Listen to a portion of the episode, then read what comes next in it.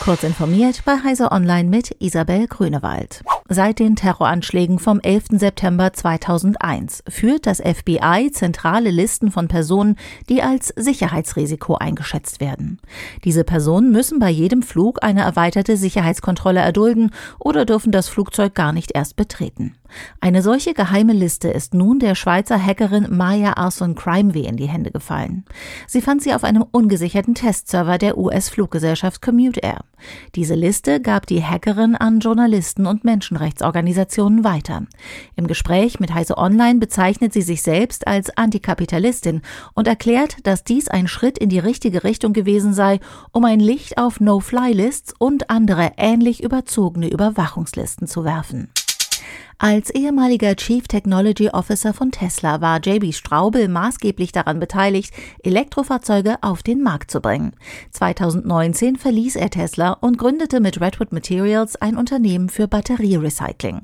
Straubel ist überzeugt, dass eine nachhaltige, elektrifizierte Wirtschaft nur gelingen kann, wenn es einen geschlossenen Kreislauf für Rohstoffe gibt. Der Großteil der Materialien in Batterien werde nicht abgebaut oder verbraucht, sagte der Unternehmer gegenüber Technology Review. 99 Prozent dieser Metalle oder vielleicht sogar mehr könnten somit immer wieder verwendet werden. In diesem Prozess sei jedoch noch viel Optimierungspotenzial vorhanden, betont Straubel. Kunden von 1 und 1 Ionos sollten bei eingehenden Mails besondere Vorsicht walten lassen. Das LKA Niedersachsen warnt davor, dass es derzeit zahlreiche Hinweise auf Phishing-Mails erhält, deren Urheber es auf die Zugangsdaten zu dem Anbieter abgesehen haben.